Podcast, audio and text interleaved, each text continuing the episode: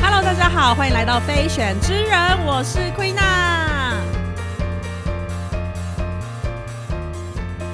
非选之人今天要来聊开车，此开车非彼开车，就是我是一个非常会开车的人，越讲越奇怪。我到每一个工作，就是刚开始上班的时候，有遇到那种长官啊，或是老板，就会问说：“哎，你会开车吗？”然后这个时候我的回答不会只说：“哦，我会开车啊。”我会说：“会啊，我非常会开车哦。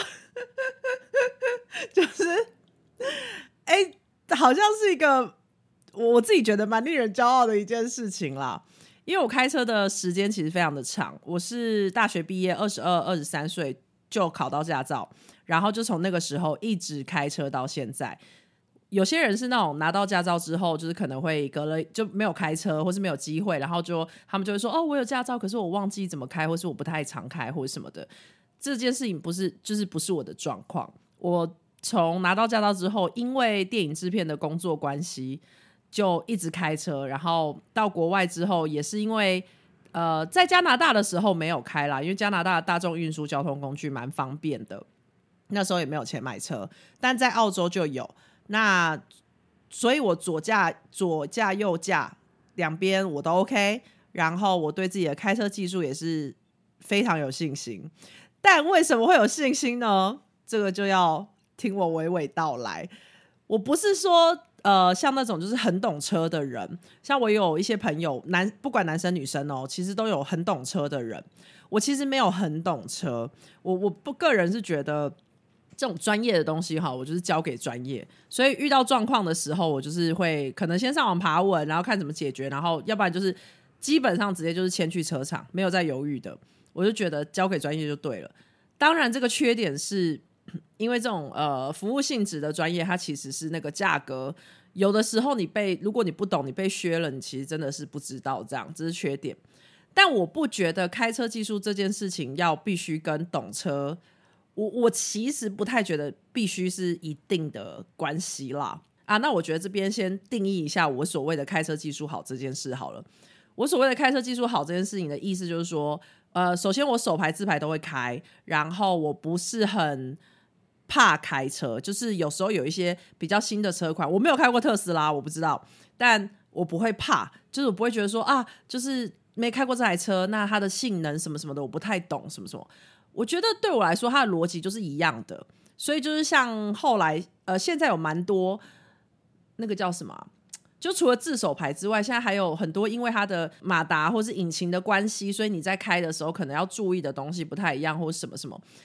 但对我来说，我就是觉得，我只要好好的开，比如说我在一个低档的状态下，我在一个可以踩油门的状态下，我不会去猛踩它，然后我刹车不会去猛刹它，然后我可以顺顺的开它，我会正确的使用方向盘。对我来说，在我的定义里就是会开车了，而且是我对这件事情是有自信的，就是我可以控制的很好的。你基本上只要试踩过几次油门，应该就可以理解了。我我的想象是这样。希望不要有就是开车专家出来，就是说哇，你太天真了，小女孩这样。好，那我要来讲一下我的考驾照的经过。我那时候去考驾照的时候呢，主要真的就是因为工作需求。那个时候刚进入电影圈，然后要当制片助理。通常制片助理在那个时候就是开车的角色。现在应该也还是，但是现在有些比较预算比较高的剧组会请专门的司机了。我其实觉得这个对产业的发展是非常好的一件事情，推推。但我们那时候没有，我们基本上就助理一定就是一个人要当很多人用，所以你如果会开车的话，它已经变成是一个就是基本标配这样。我大学刚毕业，我就没有驾照，我就不会开啊。所以那时候因为要接，因为接了一支片，然后决定要去学。呃，好像是制片吧，还是剧组的哪一位伙伴就说了一句说啊，女生哦，女生就考自排就好啦，反正现在大部分车都车都是自排啊，这样。我就冲着这句话，我就觉得妈的，我一定要考手牌。其实我那时候根本就不知道自牌手牌是什么意思，但是他就我就听到他们说女生就考自牌就好，我想说好不行，我一定要考手牌，这样就只是这样。我其实不太记得了啦，说实话，到底学了什么东西？就是呃，对不起，我的意思是说，我不记得在驾训班的那个课程当中，他的课程规划。好，我的猫咪正在一个一阵惨叫，咪咪怎么了？等一下，让我先去安抚它一下，马上回来。好，我回来了。我不知道它刚刚怎么了，我们家的小咪咪它不知道是怎么了。好，我去考了手牌驾照。那因为那时候要已经在拍，已经在工作，再加上我之前有讲过我拖延症的问题，想必就是常常翘课。或者是啊改时间啊什么有的没的，后来是教练还一直打电话催我说：“哎，你的课真的赶快来上完，你不是打算几月几号要考试吗？那你一定要赶快来把它上完，那个时数要练完，这样我才赶快逼自己去。那在这个驾训班呢，让我印象最深刻的一件事情，不是学习的过程，是那个教练。那个教练是一个七六七十岁，当时六七十岁左右的一个外甥北北。那个北北都叫我丫头，他人真的超好的，我印象很深刻。我去啊，就是他教我的那些秘诀，我不太记得，但我大部分时间都还记得我们聊了些什么事情。我本来就是一个就是蛮有长辈缘的人，所以我就是很会撒娇。我现在想到还是觉得好好笑哦。有一次我肚子超饿，然后那一天。那天是干嘛？我不记得了。反正我去学，然后开车开到一半，然后我就就是跟教练撒娇，我就说：“教练，我肚子好饿，我开不动了，我没办法开了。”然后那个教练就带我去教练休息室吃东西，他就他就带我去一般学员没办法进去的教练休息室，拿他自己要给自己吃、自己准备的那种小点心，然后给我吃。其他教练，你看到我走进去的时候。他们都吓一跳，想说：“哎，这是你女儿、你孙女还是是朋友什么的吗？”然后我就说：“没有，我是学员。”教练就说：“哎呀，丫头，她学学车学到开到肚子饿了，带她来吃点东西，这样。”然后其他教练还说：“哇，开车还可以有东西吃哦！” 啊，好笑！我真觉得教练这人好好哦。后来大概两三年后，有一次我们有一支电影需要教演员开车，我还。从手机电话簿里面找到教练的联络方式，然后就是拜托他来，就是私底下来教我们演员开车这样子。我真的非常非常非常感激他。我到现在还记得他长什么样子，但是我手机已经没有他的联络电话。我衷心希望他就是平平安安、健健康康，然后就是对过得幸福快乐的日子。最扯的是我考驾照那一天。我考驾照那一天，我发高烧，超级高烧，我整个人昏昏沉沉。我对那天的记忆也就是非常的模糊，我只记得我就觉得我要赶快考到驾照，因为我已经算好了，拿到驾照的那一天的隔天，我可能就会需要开车，所以我必须拿到驾照。我就硬着头皮去了驾训班，那个驾训班就是现场考照的那一种。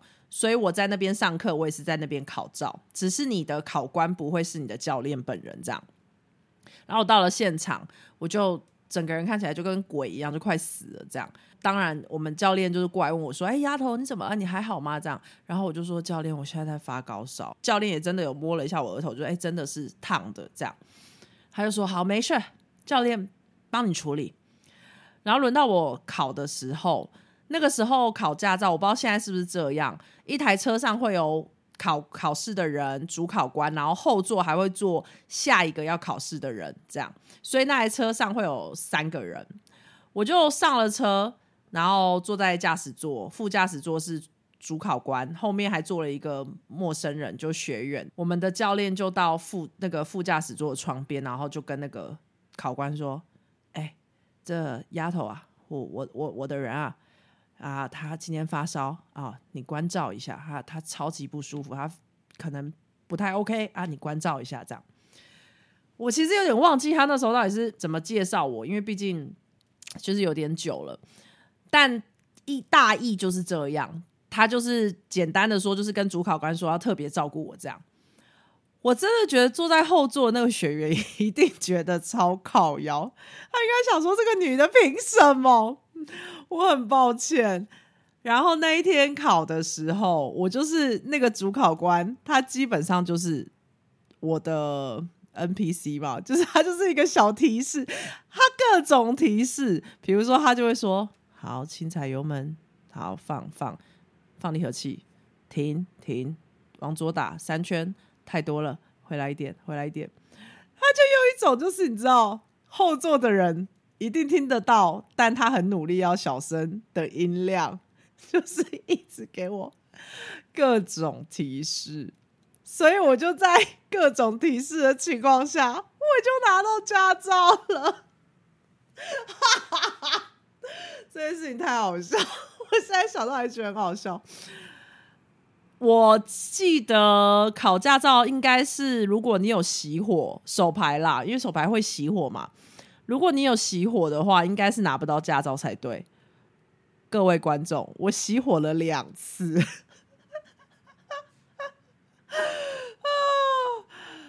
但尽管如此，我没有愧对主考官，我也没有愧对我的教练，还有坐在后座那个觉得很靠腰的学员。我绝对不是马路三宝哦，各位，我真的开的很好。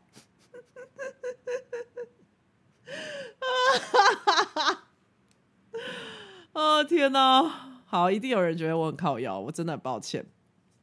所以说我在这边再劝示一下，待人真的很重要，好不好？这是 这个社会很 require 善的循环。待人处事真的很重要，我感激我爸妈把我教的很好。拿到驾照的隔天，literally 隔天，就是前一天收到驾照，我忘记是亲自去驾训班拿，还是是他会寄给你，真的太久了，我真的不记得。拿到驾照隔天，我就带着整车，就是我开一台 T4 的箱型车，当时拍电影拍片一定都是开 T4。因为 T4 它的长度跟宽度就是九座是来说是比较比较大的空间，这样我就开着那台开着一台 T4，带着整车的人，包括摄影师，然后摄影器材还有演员，这样整车的人，然后直接开去台东，车上没有任何一个人知道我是前一天才刚收到我的驾照。我希望不要听到这一集。但他们可能也不记得这件事情了，所以 应该没关系。哇，你知道我那时候有多紧张吗？我的妈呀！尤其那时候高速公路还有那个收费站，我一直不断在想，我到底要什么时候踩刹车？因为你在高速公路上已经是到了一个比较高速的情况，我就在想说，我就还不太会抓那个距离。我到底要什么时候踩刹车才算是正确的？我超级怕，我就是你知道，手伸出窗外，然后，然后因为刹车没有踩好的关系，然后就呜，然后就跟那个收费员就是 hi five，然后就走了这样。我后来才知道，其实他会，你没有缴费，他会再补记账单给你了。但我当时不知道，超级紧张，我也很怕，我不小心真的踩了刹车，就是真的整个整台车停下来，然后后面的车会追撞我们什么之类的，心里面超级多小剧场。但那时候就是硬着头皮啊，就觉得那没办法啊，就是我就是得开车啊，那就只能很小心。我从台北一路杀到台东，哎，真的胃超痛。但经过这一次之后，也的确是一个蛮大的成长，因为就开始觉得，嗯，可以，我做得到，我一定可以这样，给了我非常大的信心。这是我在一开始考到驾照的那个时候印象最深刻的事情。后来也是有遇到，想必就是刮到车子啊。呃，被车追撞啊，没有那么严重，只是我也发生过一些车祸，但那些车祸都不是撞到人或是撞到车，通常都是，比如说我开车那个时候技术不够好，所以就可能刮到。有一次我们在一个地方拍，然后那个停车场入口非常的奇怪，我不知道怎么形容那个入口，然后我又是开 T four，所以它是箱型车嘛，那它的转弯的弧度就很重要。但我又抓不太好，所以就把车门的边边就是这样刮了一一整条这样子，然后还那个那个栅栏哦，就是路口是栅栏，然后那个栅栏的那个其中的铁柱还就是插进我的车门内，这样我整台车就卡在那边动弹不得，也是有遇过这种很严重的。刚开始开车的时候。但那一次，我非常感激那个租车公司。现在那间租车公司应该是有在拍片的人都会知道，租车公租车公司在台北，就是老板老板娘应该也不记得我是谁了。但是我非常感激他们，他们人超好。他们那个时候就觉得啊，你就是一个大学生刚毕业的小助理，所以他们没有跟我收太多的钱，这样我真的非常非常感激他们。啊，这是算是蛮严重的一次。然后再来就是一些，比如说像有一次是我在开开到一半，然后后面的车子撞了我的屁股一下，就亲了我屁股一下。我当时没有那种肇肇逃、肇事逃逸的概念啊，我就看了一下后照镜，哎，他好像没怎样。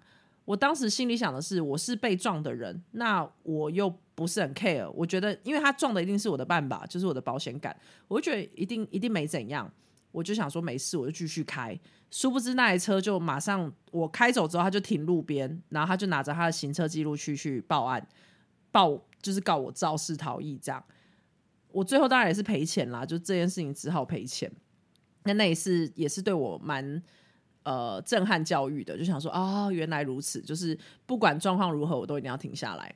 所以我其实，在开车过程当中也学了很多，呃，我觉得这些东西都是经验。如果你一开始不知道也没有关系，它其实都会帮助你，让你在行驶在道路上这件事情上是让你更有信心的，你更知道怎么去处理各式各样的情况。可是如果你没有开始开车的话，你也不会遇到这些情况，你只是会听到，或是你理论上知道，但当你真的遇到的时候，你可能会忘记，或是你会不知道怎么解决。所以我很感激这些经验，呃，让我带来的成长。呃，比较严重大概是这两件事情而已，就是哦，造逃这件事情跟刮到车门这件事。除此之外呢，一定要提的就是停车。不会说自己不会开车的人，其实害怕的不一定是真的是上路这件事情，而是停车这件事情。尤其在台北，就是停车位难求的一个情况下，我这边就要来特别分享。第一个经验是我那个时候在拍戏的时候，制片助理有的时候会依照不同的剧组的需求，在负责在不同的人。比如说，像我那个时候那支片负责在的是书画组。就他们可能收工之后，他们东西收完，我必须要先载他们回家，然后我才能回自己的家。那隔天一早也是我要先预抓一个我要去他们那边载他们，然后再载他们去出班的时间。哇，那时候真的好崩溃哦。比如说，我们可能一两点拍完，我在他们他们上完器材，我在他们回到他们分别的家之后，我回到我自己的家，可能已经三四点。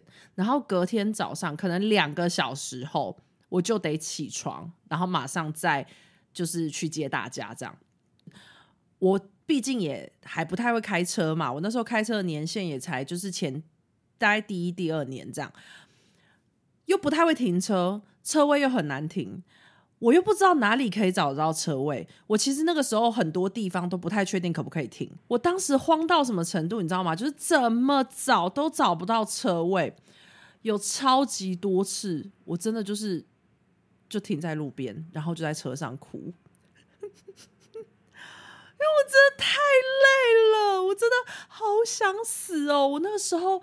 找不到车位，然后我眼看着我睡眠时间一点一滴的不断的在流逝，我好想回家，但我又没有洗澡，全身又脏又累，我已经工作了二十几个小时，累的半死，跟狗一样。然后这个时候我又找不到车位，你知道，我就停在路边，然后我就会想说，我妈妈养我这么大，然后把一个女儿这样子，你知道，那个把她辛苦的带大。我现在就是人不像人，鬼不像鬼的。我已经记不到几天没洗澡，然后蓬头垢面，然后我只是想回家，我好累哦，这样。我真的是在路边哭，哎，不知道哭了几百次，我真的印象太深刻了。我那时候还打电话给一九九九，因为我就 Google Map 哎，我想一下，Google Map 那个时候，对对对，那时候有 Google Map，然后但搜寻就是停车场，它其实出现的标示的停车场其实不多。那我又会想说，干，我都累得半死，我的脚我已经感觉不到我的脚，我脚已经工作一整天，我脚超痛，然后我不想要再停一个很远的地方走路回家了。所以我那时候还曾经打过一九九九，问他说：“我现在在什么路跟什么路的交叉口？请问这附近最近的停车场是哪一个？” 然后，然后那个一九九九的那个人员就跟我说：“哦，就是就是叉叉叉那个停车场。”我就说：“没有更近的吗？”他说：“没有。”我就说：“对不起，我真的好累，我刚下班，我今天已经工作了。”我就直接跟那个人抱怨，你知道吗？我当下这就只只是想要跟他讲说：“我真的好可怜，请你同情我。”这样。然后那个人真的很慌，那客服人员想说，呃，关我屁事。然后他就也很慌，然后他就说，哈，没事没事，只是我真的不知道怎么帮你，因为真的最近的停车场就是那个，要不然你就是要找路边的收费停车格。我说我完全找不到，他就说，呃，我我真的没办法。然后这个时候我就灵机一动，我就问他说，哎，我可以问一下，平常开单就是开始有。停那种违规停车开始有人开单，会是大概几点？然后他那时候跟我说好像六点还七点，我就说所以其实从现在开始到六点七点，红线不会有人开单。他就说对，但如果有民众举报的话，好像还是会开单这样。我说好，那我知道了，谢谢你。因为我他妈的在两个小时我就要起床了，两个小时后根本就也还没有六七点，所以我这时候就觉得哦，原来我可以停在红线，反正我睡一下下，我马上就要出门了，我就停吧，这样。这简直就是一个那个叫什么？其实那那时候对我来说是一个救命的一根稻草。我想说，好，这个就是这个就是我我我以后就要这么做。除此之外呢，我的停车技巧其实也是在这个时候练起来的。你们不要以为是红线，所以就没有人停哦。原来只有我这个小笨蛋不知道，全世界人好像都知道这件事情，就是六七点之后才会有人开单这件事。所以其实很多人就是，如果是六七点之前就会出门的人，其实他们晚上回到家都会把车停在红线。所以其实红线的位置也是一位难求啊，各位，他不是说哦红线就不会有人停车，没有，半夜也是停满。我又开的是一台他妈的箱型车。以前呢，都会觉得啊，这是公司的车，不是我自己的车，所以我会不敢，就是我很怕刮到或者撞到车，所以我都会很小心，然后停超级久的。我最后就是真的已经理智线断裂，我就觉得 I don't fucking care，我就是我真的太累了，所以我后来就是用前撞后撞的方式，硬是把前后的车，你知道，就是往前撞往后撞，然后塞出一个空间，可以让我的箱型车停进去。然后想必想必就是我开出来的时候也是这样前撞后撞就把它开出来这样，哎，但是大家可以就是冷静一点，因为那个其实你这样前面其实轻轻的，其实还是看车子啦，但是其实对前面那台车跟后面那台车的影响真的没有那么大，它没有，就是真的没有，我没有造成过任何一台车的刮痕或是好不好凹陷，对，绝对不是我，我虽然理智线断裂，但我我也是非常有责任感的人，因为我妈妈教我的，所以我也是很害怕赔钱这件事情，我是非常小心。但我的停车技术就是那个时候练起来的，就是有一种干我真的什么都不在乎了，我就是要把车停好，然后拜托让我上去睡个两个小时，这样。这个红线停车这件事情是我从呃，就是开始在台北市混，在台北走跳学到的第一个技能，但这个技能呢，就接着引发了第二个我要分享的这个事件。我当时住在水源路的旧国宅，水源路旧国宅外面就是水源快速道路。水源快速道路在早上好像七八点的时候，一直到某个时间，就是尖峰的交通时间，它会整条大路变成单行道。有一天晚上我收工回家，我隔天休假，但我忘记了，我就老样子，我就把车停在水源。那一条早上会变成单行道的那一条路上的红线，就是路边。因为我当时每天都这样啊，所以我就想说啊，我反正我隔天早上也是六七点，我就会把车开走，所以没差，我就把它停在那边。然后我就睡挂了，我真的是他妈的睡爆，一直到大概早上真的是九点多吧，我终于被我的手机吵醒，有一个陌生号码一直打给我，我想说到底是谁？接起来之后。是警察。然后那个警察口气听起来超级慌张，他就说：“喂喂，陈小姐吗？你终于接电话了。”我说：“对，是是，怎么了？怎么了？”他就说：“你可以赶快来移车吗？你的车现在挡在这个地方，可以请你赶快下来移吗？这边整个道路都堵塞了。”我真的当下不知道是什么意思，就是我听不懂他在说什么。我连奶沙都没钱啦，我连内衣都没穿，我真的就是直接一样是一个蓬头垢面的状态。穿着一条穿着睡衣睡裤，连内衣都没穿，就冲下楼，然后快速的冲到水源快速道路上面去，这样呃不是快速道路上，就快速道路旁边的那个路。我一冲过去，哇，真的这辈子都不会忘记，因为我是一台大车嘛，我是一台 T4 的大车，然后哦，它刚好是水源快速道路的下桥，就是下闸匝道的一个一个一个地方，整条路。大塞车，因为它单线单行道的时候，它会有三三线道吧，含那个含那个桥下下来那一道，应该会有三线道还是四线道，我忘了。但因为我的车太大台了，所以我的车直接就是 block 其中一个线道，你就可以想象一个四线道的单行道，所有人都在往同一个方向前进，就在中路的中间某个地方，有一台车就停在那里，然后。外线道的那一台就必须大家就你被挡住了嘛，所以你就必须要一直往里面插，所以整条路大塞车。因为我的那一台 T4，嘎，真的我真的是有一种嘎，你知道吗？我凑下去，然后我就是一转头，你知道，那整条路的车都在扒我，就这样扒这样。然后警察就说：“你赶快，小姐，你赶快把车移走，赶快开走。”然后我就说：“对不起，对不起，不好意思，我真的很抱歉。”然后我就赶快跳上车了，我就开始开这样。但想当然了，早上也是找不到车位，所以我就在一个蓬头垢面、没穿内衣的情况下，我一定要强调没穿内衣这件事情，因为这件事情其实会让人非常没有安全感，对女生来讲是一直超级没有安全感的一件事。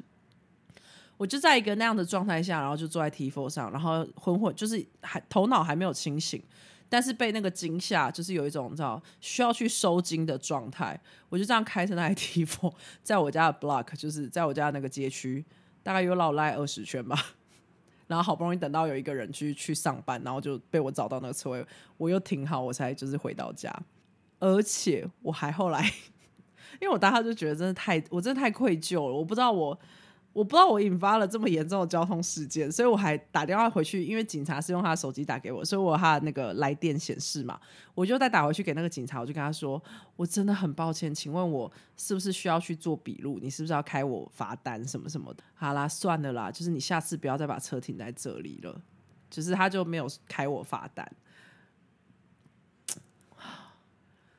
真的是感恩惜福，我的人生就是遇到很多好人。真的，真的，真的，我当下真的是有一种啊，这件事情我真的一辈子都不会忘记。我曾经在二零零九年的某一天早上，引发了水源路大塞车。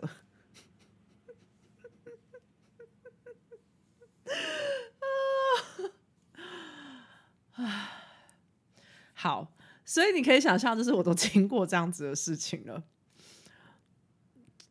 后来在开车这件事情上，我就真的蛮无所畏惧的。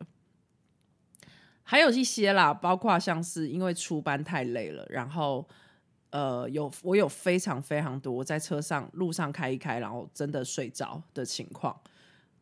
呃，我相信有在。关注影剧圈与影剧圈新闻的人，或者是有在拍片的人都知道，就是也真的有一些呃拍片的伙伴，是真的是在通勤的时候，就是上下班的时间，因为太累，然后睡着出车祸而而离开，或是受重伤的，其实都有。我也是，就是真的很感激上天，让我安然的活到现在。但我自己亲身经历过那样子的感觉，就是蛮发生过蛮多次的，就是。真的太累了。当你睡意来袭，在开车睡意来袭的时候，真的没有任何事情可以吵醒你。哎，我那个时候真的是累到，就是我以为我在，就是你知道你会眨眼睛。我后来才发现，我每一次眨眼睛的时候，其实我都睡着了。因为我每一次我觉得我只是眨眼睛而已啊，哎，可是不知道为什么我每眨一次眼睛，我的车就往前移动了好几十公尺，就是表示我眨眼睛的那一瞬间我睡着了，然后我我车子往前开了好几公尺，这样就是这种经验超级多的，我真的真的在这边劝大家，就是 不要疲劳驾驶，然后剧组如果有钱，或是像这样子的工作模式。有需要的话，真的拜托找司机，不管是哪一个产业，不一定是拍片，真的很可怕。所以也请大家多关注，就是那个大型连接车跟就是那司机的那些司机的权益哈。好像有点扯太远，但我我真的可以理解这种长时间开车、长途开车，包括像是货运啊或客运啊，就是这种长途开车的，他的那个疲劳感，还有包括你很想睡觉的时候，你又不能停下来的时候，嗯，那真的很可怕。你真的，我真的试过打巴掌、捏大腿什么的，我真的是甩自己巴掌哦，真的是没办法醒过来。我今天这一集会特别讲要开车，其实是因为上个礼拜听了台通。测一下热度，那应该也不热了，因为这集上的时候，台离台通那集应该已经有两集之远。但我听到他们在讲车子这件事情的时候，我觉得真的是心有戚戚焉。他们听起来都不太会开车，所以他们可能没办法理解。但他们有讲到一个，就是包括是你在车上有自己的空间这件事。哇，我虽然不是一个直就是钢铁直男，我虽然也不是一个很懂车的人。但因为我的工作真的在很早期的工作，真的有太多太多太长的时间是在车上了。我甚至会在车上准备隐形眼镜、药水啊、牙膏、牙刷什么的，因为有时候真的太累的时候，我就干脆不回家了。我就是用湿纸巾简单的擦过身体，然后就在路边刷牙，然后我就睡车上。因为再过没几个小时，我就要立刻又要接大家，所以我也很常在那种公司楼下睡觉。因为我想说，这样我又不用回家找车位，我就是在这边这样。我的梦想就是买一台 T4，因为 T4 这台车真的是。对我来说，在我生命中扮演一个非常有意义的角色，真的好想，希望以后未来有机会，就是可以买一台箱型车这样，然后就住在车上。哦，没有啦，就是对我车子真的对我来说是一个非常有安全感的一个东西。然后我也数不清我在车上自己大哭大大叫，或者是宣泄情绪多少次。真的是车子，你上车关上车门，放放了音乐，或是你就这样开着车，然后就就就走，或是你就干脆就停在路边也好，等等这些这些事情真的都车子这件事情真的在我不知道其他的人，但车子这件事情真的在某种程度上，在我的人生当中那个空间扮演了蛮重要的角色的。好，那么大家有什么关于开车的特殊经验可以分享的呢？哎，马上就来一个互动性了，是不是？应该说，我觉得也想要听听看其他人的开车经验的，我觉得应该会蛮有趣的。如果很想分享的人，好，可以就是留言给我，或是对，现在应该也是只有留言给我这个功能而已。对啊，就是在欢迎大家留言给我，然后我们有机会可以再一起来讨论一下车子这件事情。那就这样喽，我们下集见，拜拜。